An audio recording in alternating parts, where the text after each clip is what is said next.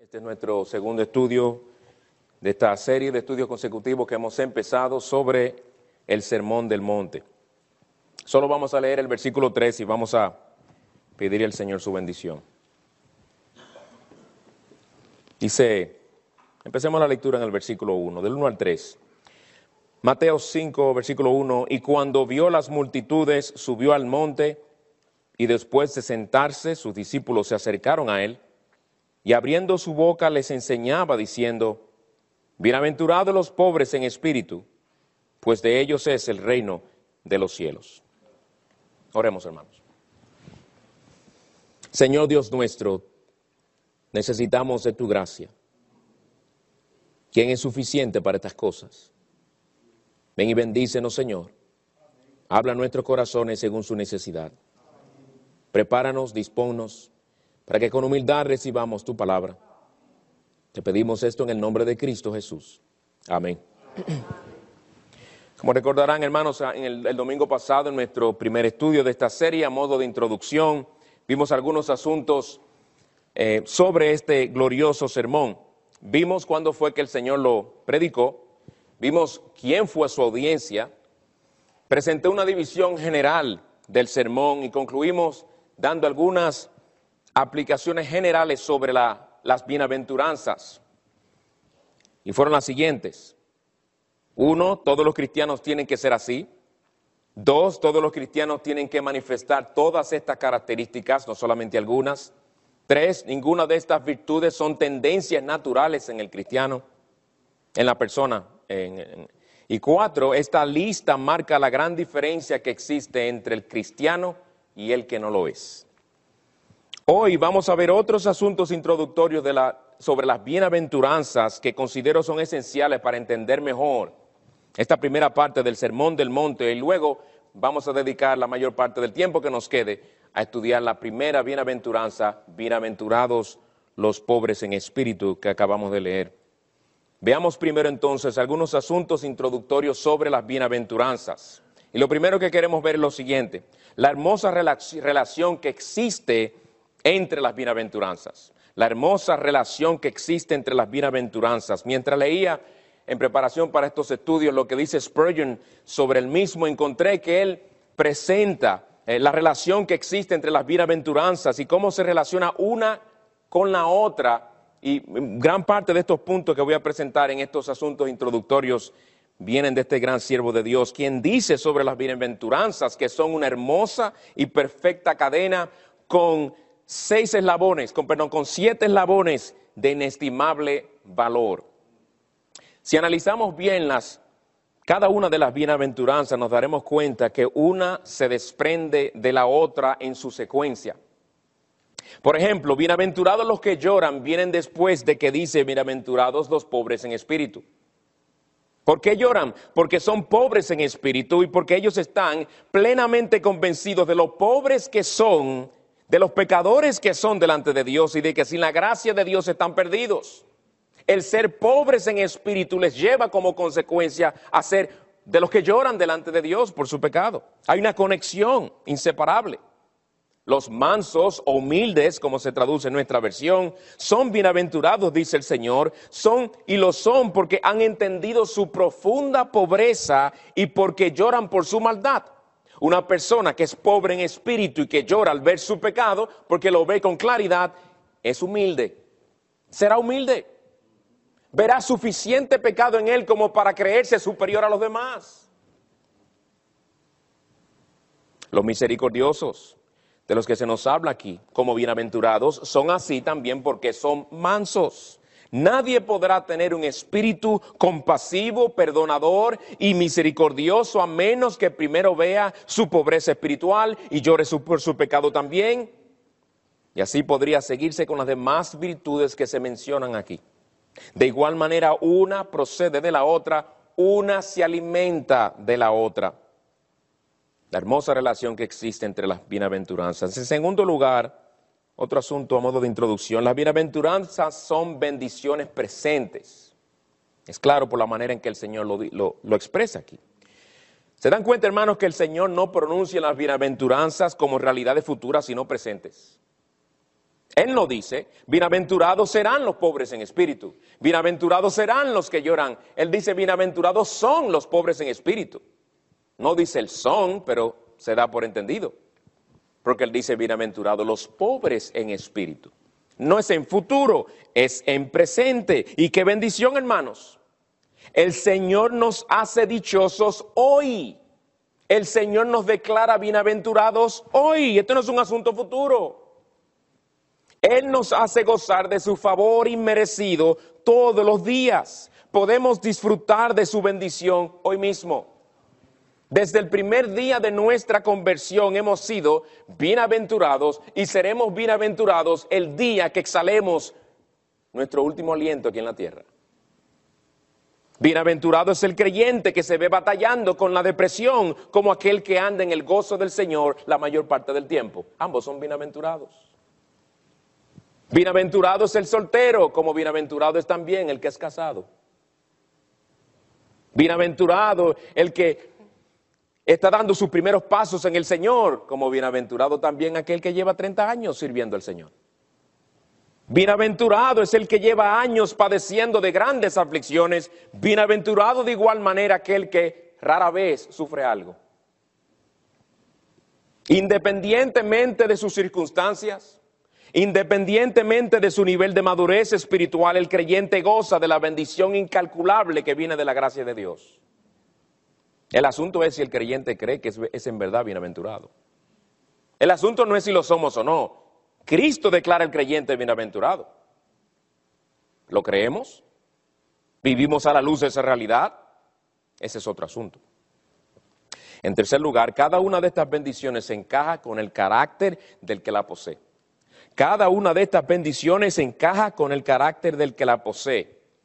El Señor declara bienaventurado al que es pobre en espíritu y lo enriquece sobreabundantemente al decirle que el cielo es suyo.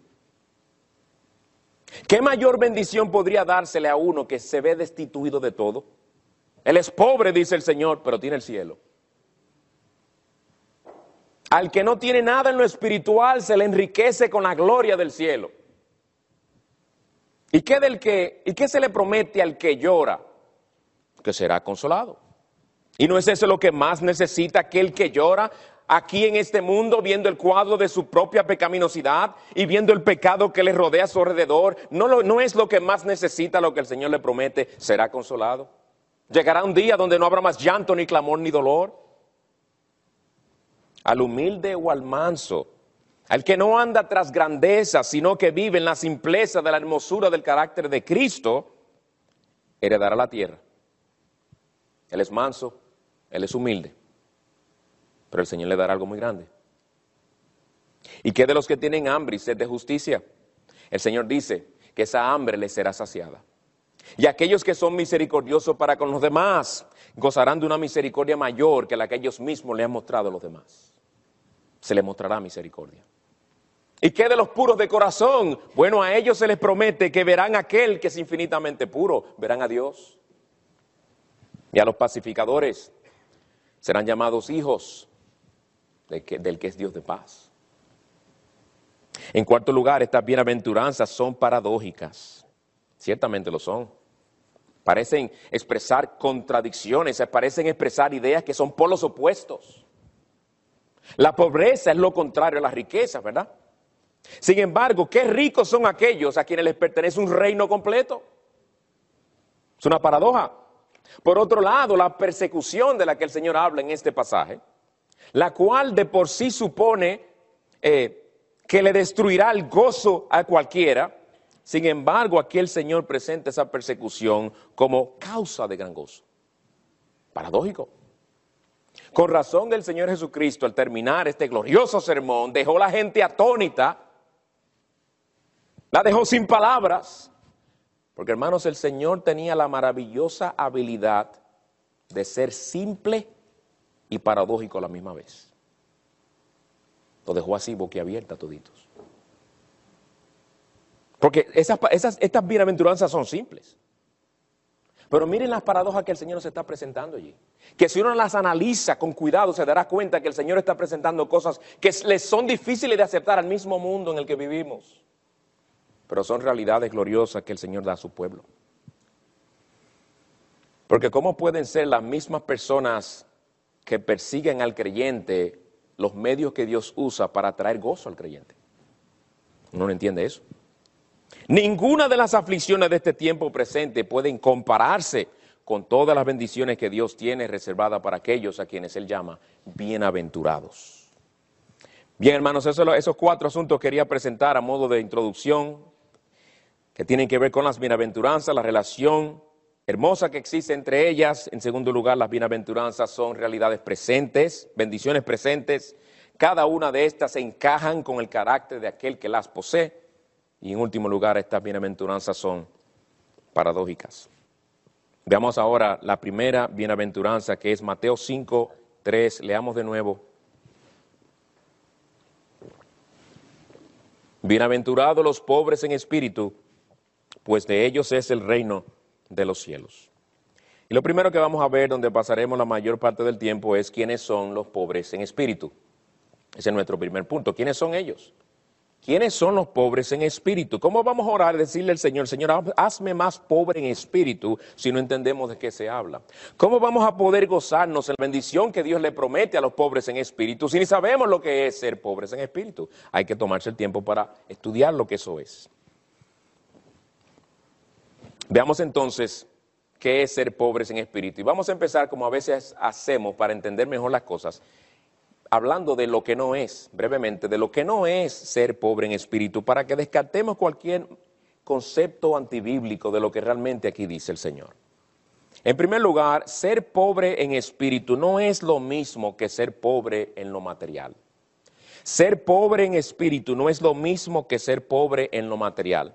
Ustedes seguro pueden, están de acuerdo con lo que voy a decir. Existe una noción incorrecta errónea que presenta la pobreza como si ésta fuera de por sí una virtud.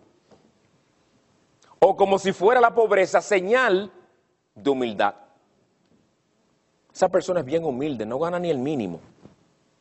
No necesariamente es humilde. O de, o de que el vivir en pobreza nos acerca más a Dios. Yo estoy seguro que si uno va y predica el Evangelio en aquel barrio pobre, todo el mundo, la mayoría se van a convertir. ¿Quién le dijo a usted? No hay justo ni aun uno.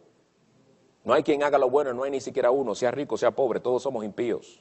Todos estamos endurecidos. No hay quien ame a Dios, sea cual sea su condición financiera.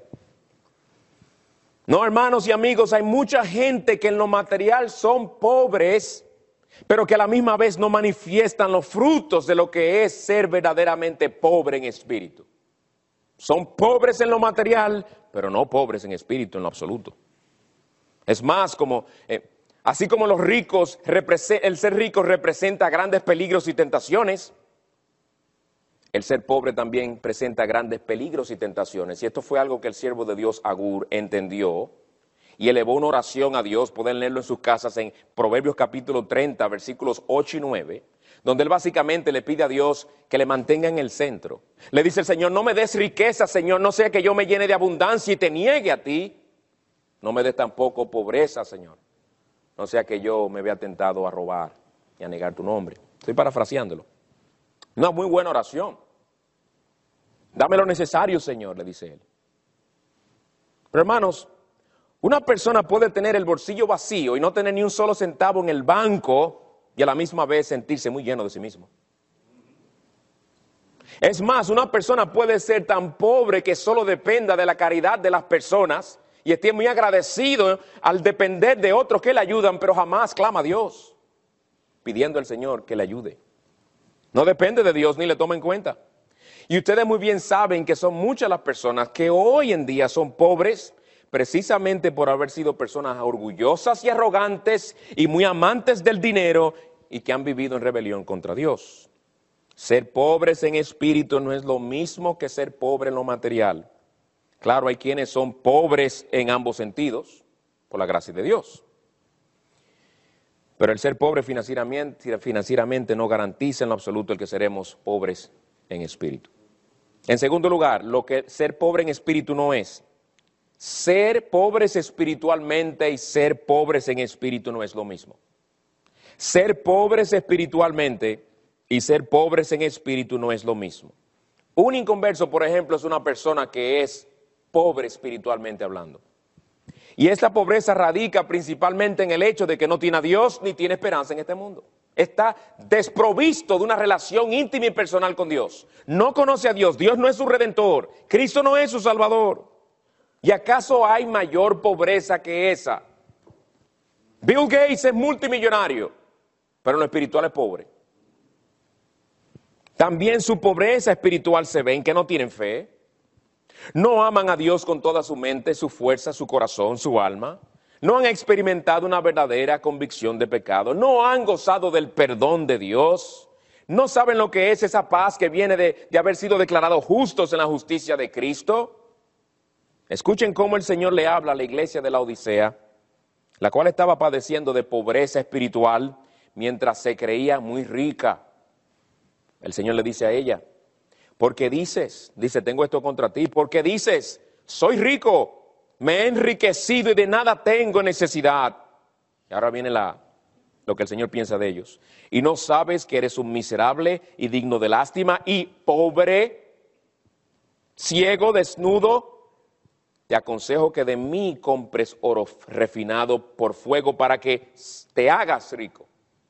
Yo soy el que te puedo hacer rico a ti. Pero mientras tienes esa actitud de autosuficiencia, tú eres un pobre espiritualmente. Eso se encuentra en Apocalipsis 3, versículos 17 y 18.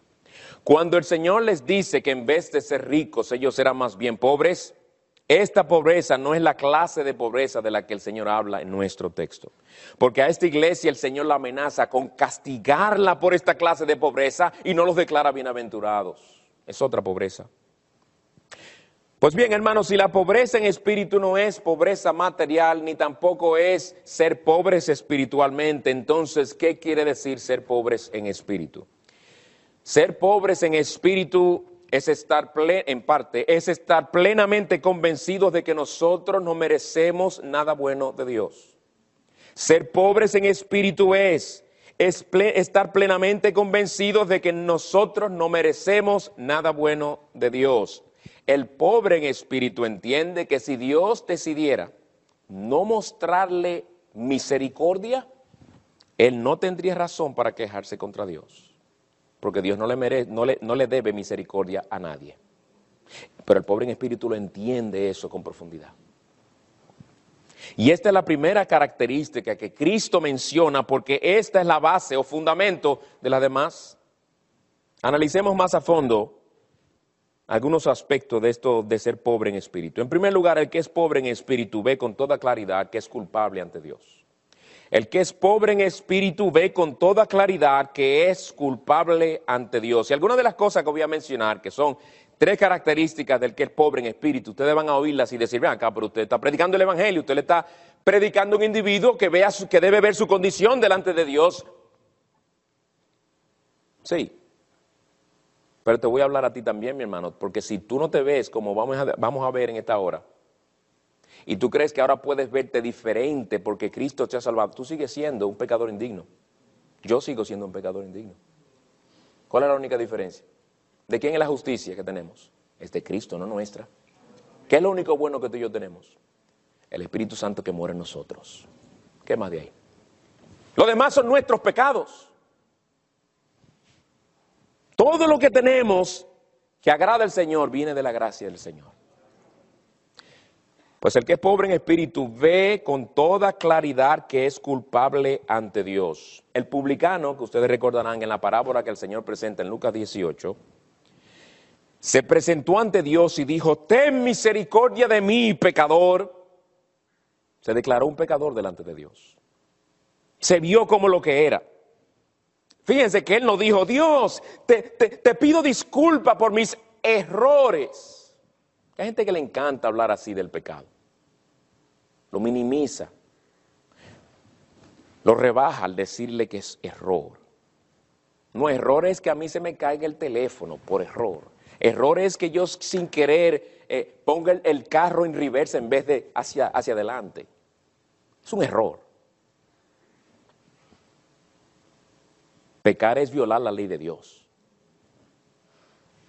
este publicano se veía como lo que era un pecador culpable, que de continuo violaba la ley de Dios. El publicano no estaba engañándose a sí mismo como el fariseo que decía, Dios, te doy gracias que yo no soy como los demás hombres. El Señor dice que el fariseo se creía justo. En contraste, el publicano temía acercarse a Dios, ni quería alzar los ojos a Dios porque no, no se creía digno de ello. Se acercó a Dios con un profundo sentido de su culpa ante su santidad. Él sabía que estaba hablando con el Dios contra quien había pecado. Fíjense, hermanos, el contraste que vemos aquí, dos hombres y también similitudes, dos hombres en un mismo lugar ejerciendo la misma función o cumpliendo con el mismo deber, orando. Pero uno veía claramente su condición delante de Dios y oró a Dios según lo que él veía en sí mismo, mientras que el otro se estaba engañando a sí mismo y oró según el engaño de su corazón. La diferencia estaba en sus corazones. El publicano se describe a sí mismo como un pecador y pide misericordia. De modo que su oración debió haber sido algo así. Oh Dios, he aquí este pecador delante de tu santa presencia. Muy consciente soy de que soy un pecador delante de ti. Sé que he violado tu ley. No te he amado con toda mi mente, con todo mi corazón, con todas mis fuerzas. Como tú demandas que te amemos y tampoco he amado a mi prójimo como a mí mismo. Muchas veces he defraudado a mi prójimo. Muchas veces he cobrado más de los impuestos que debo cobrar para yo embolsillarme el resto. He sido un ladrón, Señor. He violado tu ley. No solamente he violado tu ley cuando me manda que no hurte, sino que también no te he adorado a ti como el único Dios. Yo he adorado a otros dioses que me he formado. He adulterado en corazón, con mi cuerpo también. He matado, he mentido, he codiciado, he deshonrado a mis padres. Te he deshonrado a ti en tu día. Dios, ten misericordia de mí, pecador. El fariseo, sin embargo, no podía orar de esa manera. Él no sabía lo que era ser pobre en espíritu. Él estaba muy lleno, él, estaba muy, él, se sentía muy rico. Él no estaba plenamente convencido de su culpa delante de Dios. El pobre en espíritu, como Pablo dice, porque yo sé que en mí, es decir, en mi carne, no habita nada bueno. Ese es el lenguaje de un hombre pobre en espíritu. El que es pobre en espíritu reconoce que no hay justo ni aun uno. Reconoce que él ha pecado. Tú que te llamas cristiano en esta noche, te pregunto, ¿algún día te has visto culpable, lo culpable que eres ante Dios? ¿Alguna vez has sentido el peso de tu culpa, la culpa de tu pecado sobre ti? Y no, y no, me refiero a esa culpa superficial de la que a veces hablamos en cosas triviales como, ay, me siento, me siento mal que no pude complacer a mi amigo. Me siento culpable. No, yo no hablo de esa culpa superficial. Me siento culpable de no haber podido estar presente en un día tan especial para mi primo allí en Minnesota. Te sientes mal, está bien, quisiste haber estado ahí, pero esa culpa no es de lo que yo estoy hablando. Yo me refiero a verte culpable delante de Dios al tú entender que como nunca, que como nunca habías visto la grandeza de tu pecado, ahora lo ves porque lo ves a la luz de la santidad de Dios. ¿Alguna vez has experimentado eso? ¿O es que tú no entiendes que tú eres culpable delante de Dios de un montón de pecados por los cuales tú no tienes ni la mínima excusa? Si no lo entiendes, tú no has dado ni el primer paso en lo que es ser pobre en espíritu. Tú no sabes lo que es ser pobre en espíritu. Lo más seguro te ves muy bien, te ves muy rico.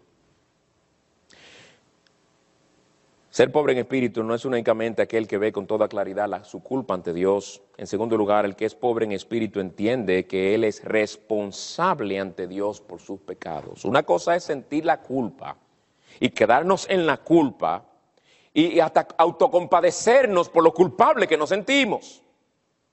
Otra cosa es verme como alguien que es responsable ante Dios y que va a tener que dar cuentas a Dios por lo que hizo y que tiene que tratar ese pecado delante de Dios porque es contra él que ha pecado. Hay personas que se entristecen cuando hacen algo malo, sin referencia a Dios. Por ejemplo, alguien se puede un hijo se puede sentir mal de que le alzó la voz a su madre. Y sinceramente se siente mal.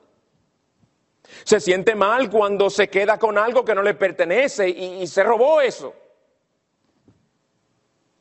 Se duele al saber que le ha causado daño a alguien y sinceramente se duele. Pero todas estas cosas se pueden sentir y profundamente sin uno verse responsable ante Dios por lo que ha hecho. El que es pobre en espíritu no tan solo dice me siento mal que le alcé la voz a mi madre. El que es pobre en espíritu dice, cuando le hablé con ese tono a mi madre, no solo pequé contra ella, sino que he pecado contra Dios.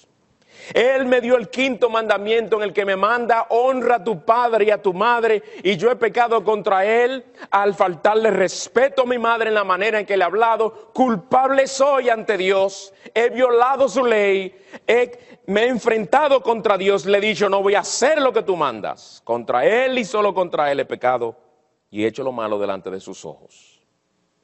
Ese sí se ve responsable ante Dios.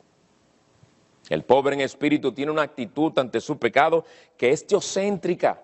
Teocéntrica piensa en lo que el pecado es realmente, una violación de la ley de Dios.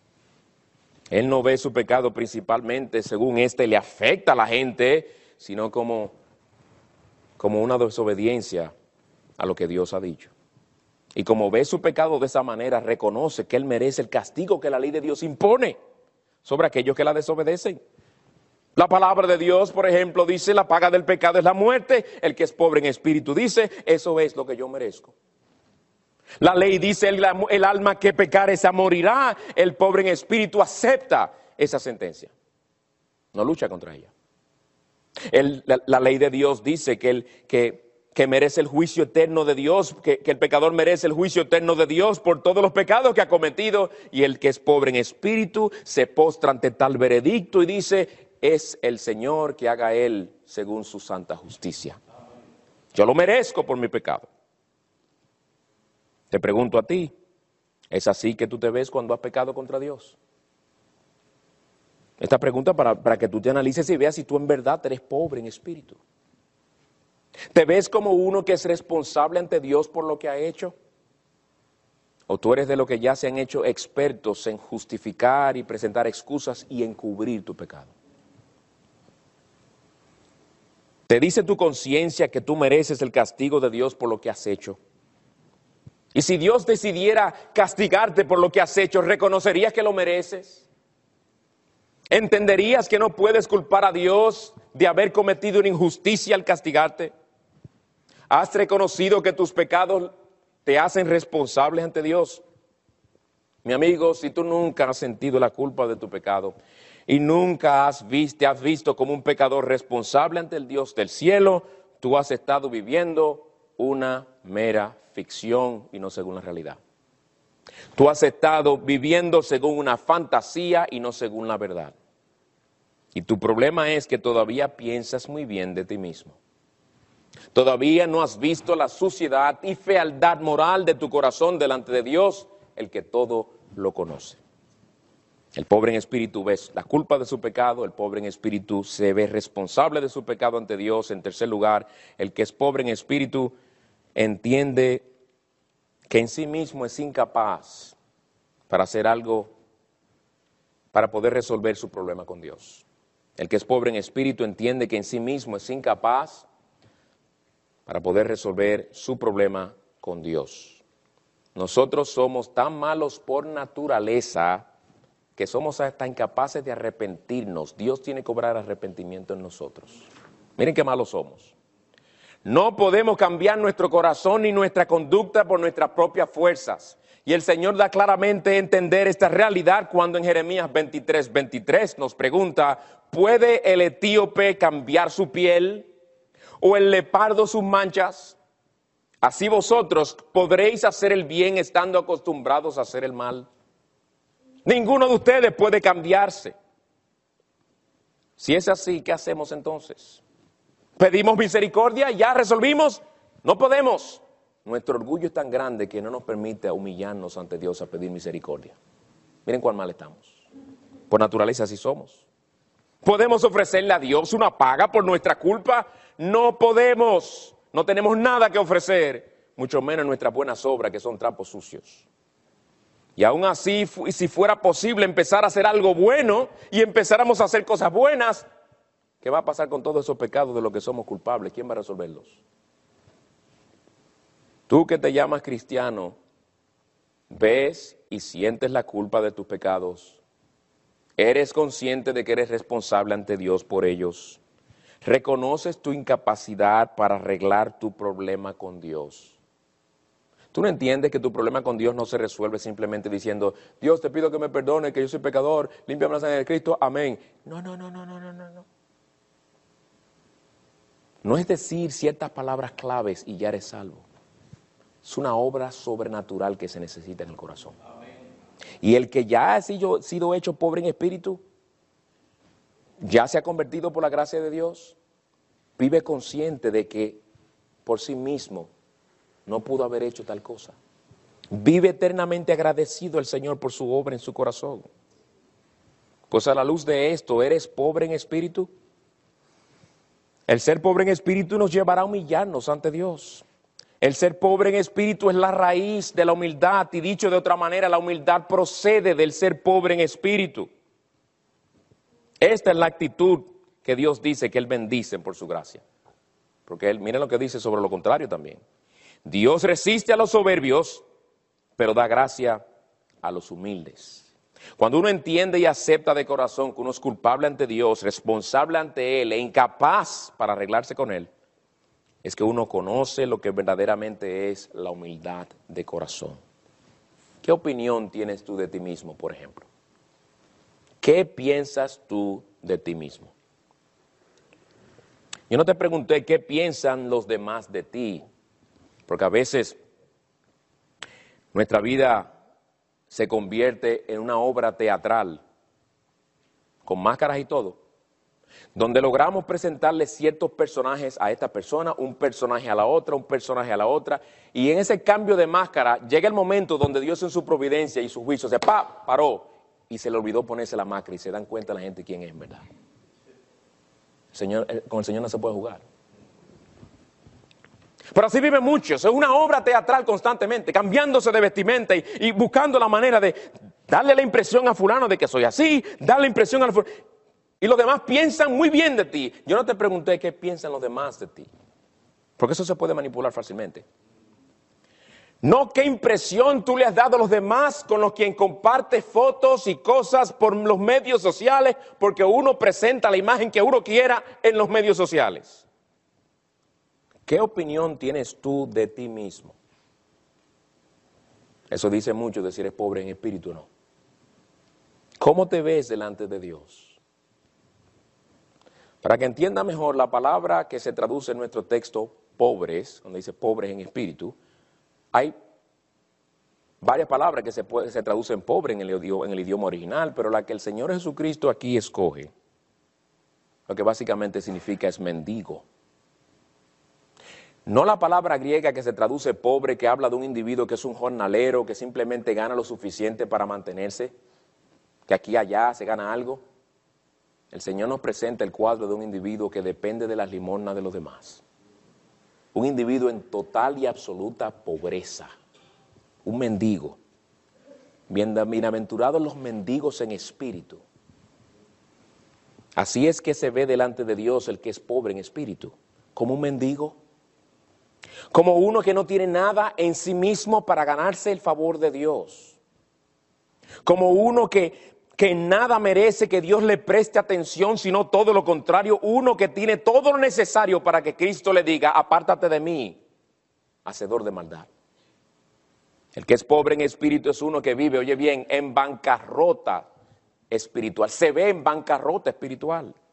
De ahí que tal persona no encuentra nada por lo que gloriarse porque sabe que todo cuanto tiene procede de Dios. El pobre en espíritu no anda buscando su identidad en las modas del mundo, o en la apariencia física, o en, o en lo material, o en lo vano, sino en Cristo. La justicia de Cristo es la hermosura suya delante de Dios. Y su semejanza a Cristo en la práctica es su hermosura delante de los demás. El que es pobre en espíritu se expresa lo estilo Isaías, quien reaccionó al ver, a tener esa visión de la majestad y santidad de Dios y dijo, ay de mí, porque perdido estoy, pues soy hombre de labios inmundos, porque han visto mis ojos al rey, el Señor de los ejércitos. O como Pedro en aquella barca, luego de haber visto ese milagro del Señor y, y al habérsele dado una mayor, una una visión más clara y entendimiento más claro sobre la majestad y deidad del Señor, él exclamó, apártate de mí, Señor, que soy hombre pecador. Mi amigo, hasta, hasta que tú no seas pobre en espíritu, tú vas a tener un problema grandísimo. Dios te va a resistir. Dios estará en contra tuya. Dios se opone al orgulloso. Él odia el pecado del orgullo. El orgulloso es el que más se opone a Dios. ¿Saben por qué? Porque es el que muchas veces se cree superior a Dios. El orgulloso el que, es el que más cuestiona las acciones de Dios. Es el más que, que acusa a Dios de actuar con injusticia. That's not fair. Eso es orgullo. Es el orgulloso que se cree que merece todo de Dios. Es el orgulloso que cree que Dios está para servirle. Él se cree el protagonista de su propia película y que Dios es el director, que lo va a dirigir para que todo salga, que todo siempre le salga bien a él y él termine el vencedor. Es el orgulloso que piensa que él puede vivir sin Dios. Dice en Isaías 61.1, no lo busquen por el tiempo, hermanos, pero allí dice, hablando, es una profecía mesiánica, de lo que el Señor Jesucristo iba a hacer con aquellos que se le llama aquí quebrantados. Dice, el Espíritu del Señor Dios está sobre mí. Texto que el Señor Jesucristo leyó y se aplicó a sí mismo en una sinagoga. Porque me ha ungido el Señor para traer buenas nuevas a los afligidos. Me ha enviado, oigan bien, para vendar a los quebrantados de corazón. El Señor Jesucristo vino a vendar los quebrantados de corazón. Dice Cristo que Él vendría a hacer tal cosa, pero si tú no te quebrantas ante Él por tu pecado, Cristo entonces no es para ti. Oiga, qué horrible esa cosa. ¿Por qué te lo digo? Bueno, porque si tú no ves la gran culpa tuya ante Dios, Cristo no tiene nada que ofrecerte, mi amigo. ¿Saben quién vino a salvar Él? Él vino a salvar pecadores. Si tú no te ves pecadora, ¿de qué te va a salvar? Tú lo vas a buscar si tú no te ves perdido. ¿Qué salvación necesitas tú si tú no te ves perdido? ¿Qué sanidad espiritual tú necesitas si no te ves enfermo? Si tú no te ves responsable de tus pecados ante Dios, Cristo no tiene nada que darte. Y si no ves lo incapaz que eres para resolver tu problema con Dios, ¿tú crees que tú vas a ver tu necesidad de Él? Es el que es pobre en espíritu, que ve el gran valor de Cristo como Salvador. Porque Él vino a salvar a su pueblo de sus pecados. Pero si tú te la pasas justificando tu pecado, si tú no quieres soltar tu pecado porque te agrada demasiado, se ve entonces que tú amas más tu pecado que a Cristo. Si no vemos la enfermedad, nunca buscaremos el remedio. Si no vemos que nuestras mejores obras son como trapos sucios delante de Dios, jamás veremos la hermosura de la justicia de Cristo que necesitamos. Escuchen bien, el Señor Jesucristo tiene un nombre para aquellos que no ven su pobreza espiritual. ¿Saben cómo le llama a él? Ricos. En Lucas, el texto paralelo, donde el Señor Jesucristo, donde allí se presenta el sermón del monte, aunque hay algunos que piensan que ese fue otro sermón parecido, pero no vamos a entrar en eso. Pero allí el Señor Jesucristo habla de la, las bienaventuranzas, pero también presenta, presenta varios ayes contra aquellos que son lo contrario. Habla de los bienaventurados, los pobres, y en, en Lucas 6:24 dice, pero hay de vosotros los ricos, porque ya estáis recibiendo todo vuestro consuelo. Los ricos en este contexto son los que se ven muy bien y no creen que tienen necesidad de Dios. Aquellos que al verse tan buenos no ven que necesitan a Cristo. Son como los fariseos que en su legalismo lo que exhibían era esto. Oigan lo que exhiben los legalistas, señores. Un sentido de superioridad moral un sentido de superioridad moral.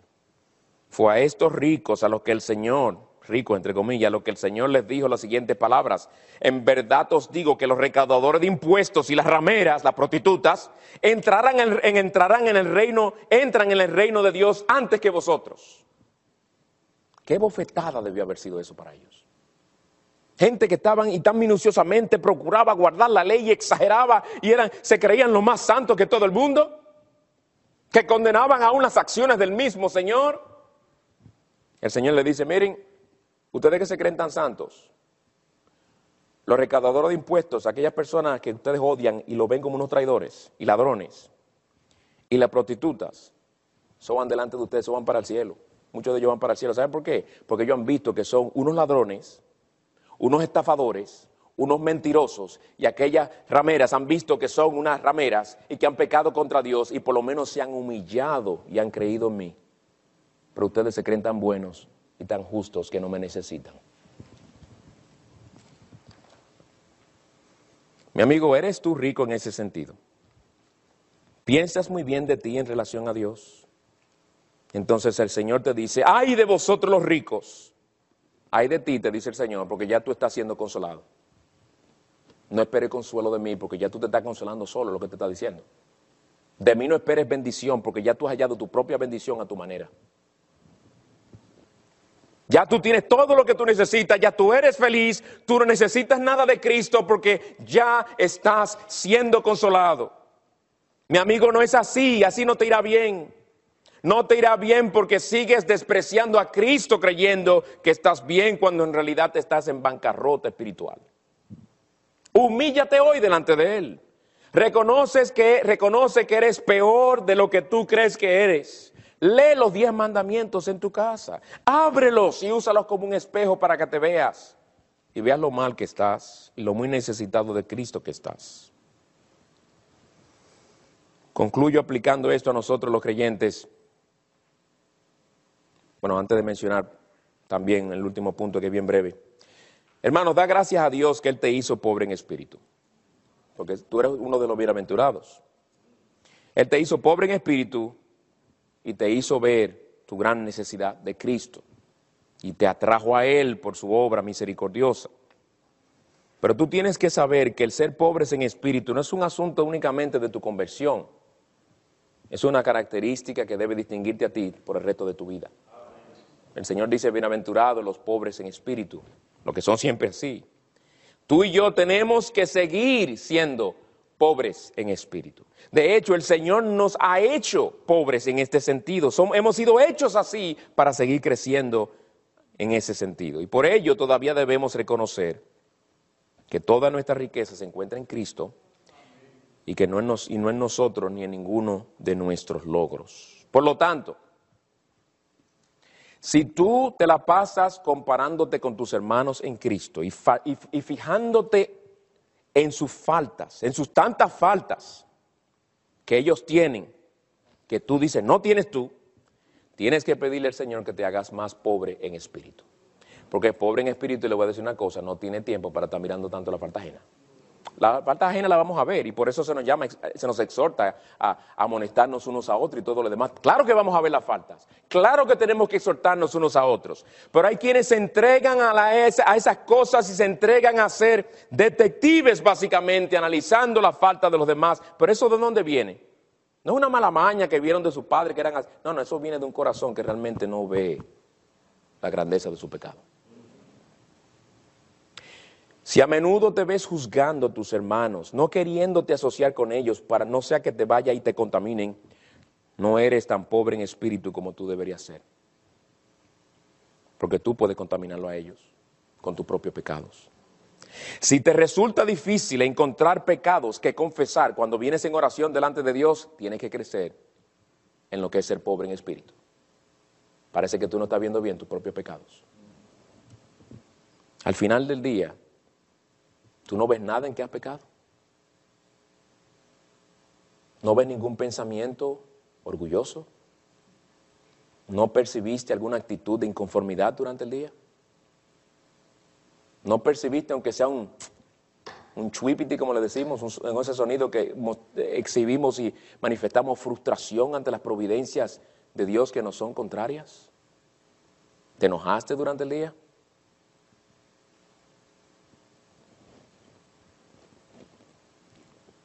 Clama al Señor que cada día te haga más pobre en espíritu.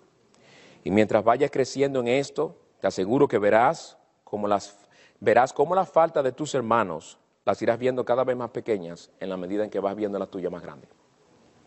Irás viendo más pequeña la paja del ojo de tu hermano y te concentrarás, oh, pero ven acá, hay esta gran viga que tengo yo en mi propio ojo, déjame yo concentrarme en sacarla.